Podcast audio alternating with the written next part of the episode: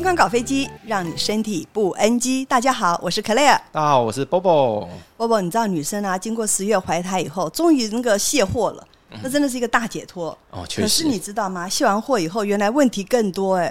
听说很多人有什么产后忧郁症啊，还什么掉头发，那甚至笑一笑，好大笑一下，提个重物，居然会漏尿。好可怕哦，哦！漏漏尿，漏尿真的让人家很崩溃。但还好，我们今天有请到的就是业界非常有名的妇产科医师，嗯、同时也是美人鱼时尚妇产科诊所院长郭安妮医师来帮我们解答。大家好，我是妇产科郭安妮医师。想请教一下郭医师哦，就是产后为什么会有漏尿的情形啊？听说、欸、好像有超过大概三分之一的人都有这样的困扰哎。产、嗯、后比较常出现的漏尿叫做应力性尿失禁，就是他咳嗽、大笑或跑跳，就发现哎、欸、尿漏出来了。那一般就是生产的时候，他可能生太久、头太大或是太重，生产的冲力太强，它可能造成他的骨盆腔基底的肌肉韧带跟阴道的一些结构受伤了。它增加负压的时候，它没有办法撑住。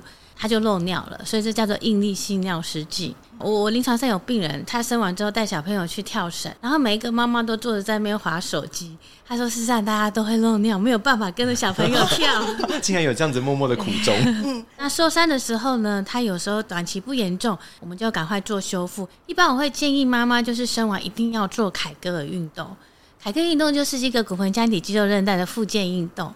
那有时候练一练之后，哎、欸，可能两个月到半年，哎、欸，自己就好了，轻微的就好了。哎、欸，那刚刚像郭医师有提到，就是应力型，还有其他型吗？啊，有啊，尿失禁有很多。什么叫尿失禁？尿失禁就是说我今天的尿尿不在我的控制之下，它就尿出来。我还没有说它可以尿，它就跑出来了。那还有的话就是溢满型尿失禁。有些是可能有中风过，或是神经有受损的，他没有办法感觉他膀胱满了，然后就流出来了。那还有一个是急迫型，急迫型的就是呃，我很想尿尿，我跑跑跑到厕所，我门还没有开就漏出来了，这叫做急迫型。对，那这个临床上都还蛮常见。那还有一些叫做暂时性的。他可能是有喝到一些像咖啡呀、啊，或是茶，或是酒精类的利尿的，然后让他一直一直在跑厕所。临床上有蛮多是属于混合型的，混合型就是像我们常常会有应力性跟急迫型的，有很多生产完的妈妈，她有时候不是只有咳嗽、大笑、漏尿，她连跑厕所也都来不及，她常常是混合型两种。哦，那真是蛮大的一个困扰。对啊，那龟是。那个生产的方式有自然生跟那个剖腹生，那会不会我选择不同的方式生小孩，然后这个漏尿的问题就会比较少一点呢？呃，自然产的话，它会经过产道，它比例跟剖腹产会有高一些。那也有人就是他没有成功的自然产，他后来又改剖腹产，就是我们所谓的全差，哦、这个也有时候也是会有一些风险。那另外也有人就是可能连待产都没有经过，可是怀孕的时候，我们的骨盆腔实际上就有被撑开。撑开的时候，就有一些人会有受伤的状况，甚至有一些在怀孕的时候，他不用到生产完，他就直接跟你说：“医生，我怎么已经漏尿了？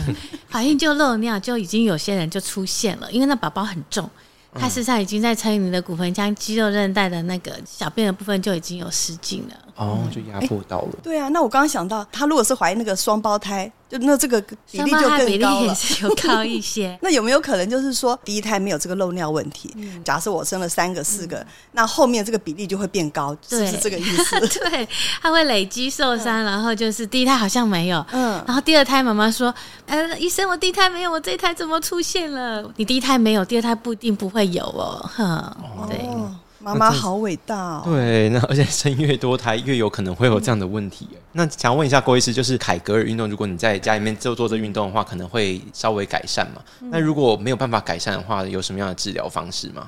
那一般现在的话会做一个手术，那就是尿路中断，我们做一个悬吊手术，我们会放一个人工网膜。那它松弛的部分呢，它增加负压的时候，那个人工网膜会做支撑。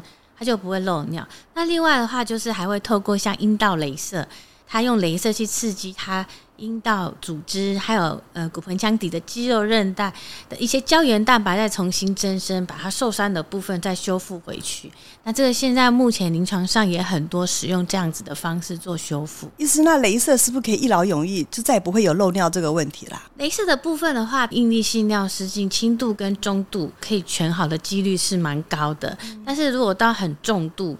他可能就是移动就已经会漏尿的，那他这个疗程有时候就没有办法达到百分之百，但是也是会改善很多，有时候他会好个七成八成。像我之前有个病人，他就是从呃小巨蛋走路过马路，他的那个护垫什么就整个都湿了。那他做了一次的阴道镭射的治疗之后嘞，他就这样走过来就不会湿了。对，但是他在咳嗽大笑的时候还是会。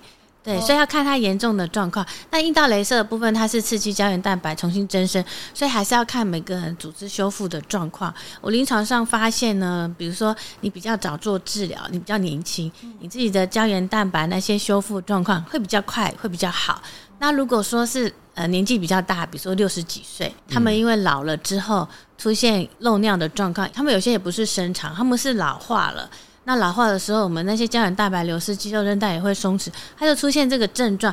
然后用阴道镭射做治疗也是可以，速度会比年轻的女生再慢一些。哦，恢复期比较久一点呢、啊嗯。对，医师，那您刚刚说大概做一次可以恢复七成到八成。一般我们一开始的时候会一个月先一次，需要到三次，就是三个月。它是一个疗程对，对。然后我们还会再搭配电刺激，嗯、就是说，哎，你凯格尔运动可能没有做，也做的不正确，我们可以用电刺激的方式。帮你练骨盆腔体的肌肉的强度，两个配在一起的话，效果会是最好的。最好。那随着年纪增长之后，它会不会有可能又发生？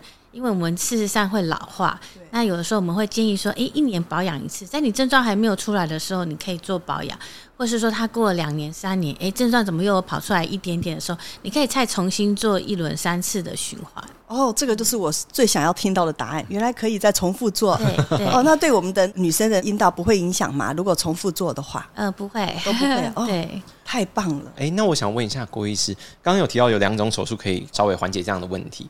那有没有哪些人是不适合做这样的手术的吗？你说尿路中断悬吊手术吗？对，尿路中断悬吊手术它是一个人工网膜，所以案例越来越多的时候，它有一些并发症就可能会有，比如说呃，它对于网膜排斥，那伤口整个长不出来，那可能就要拆除。嗯那或者是说，嗯、呃，它装了之后，它造成慢性疼痛，或是性交疼痛，因为它毕竟有个异物。那有时候先生撞击的时候，哎，他他有感觉会疼痛，所以这个事先我们都要先告知。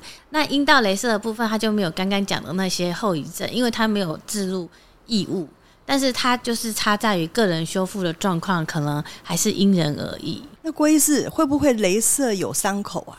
雷射的话，它不是手术，但是它是用镭射去刺激胶原蛋白。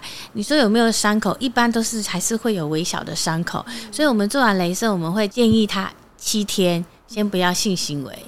那像泡温泉、游泳也是休息先一个礼拜。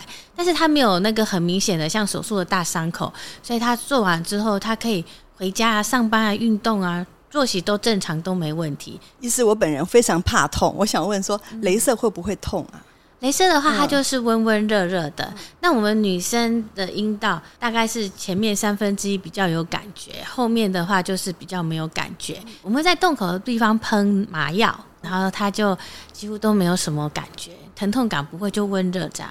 哦，那这样子你看，我就会更放心了，因为我想将来迟早有一天会用到嘛，对可以 很未雨绸缪。不是，虽然我不想生小孩，但是以后老了以后，如果说真的会有漏尿问题，嗯、那这个就可以透过镭射来辅助他，帮助他。对，其实也是也是一个帮助这样子困扰的女性。对，那我们今天非常谢谢郭医师跟我们分享这么多有关于女性可能产后漏尿，或是可能老了之后漏尿的这样的情形，然后以及它的解决方式。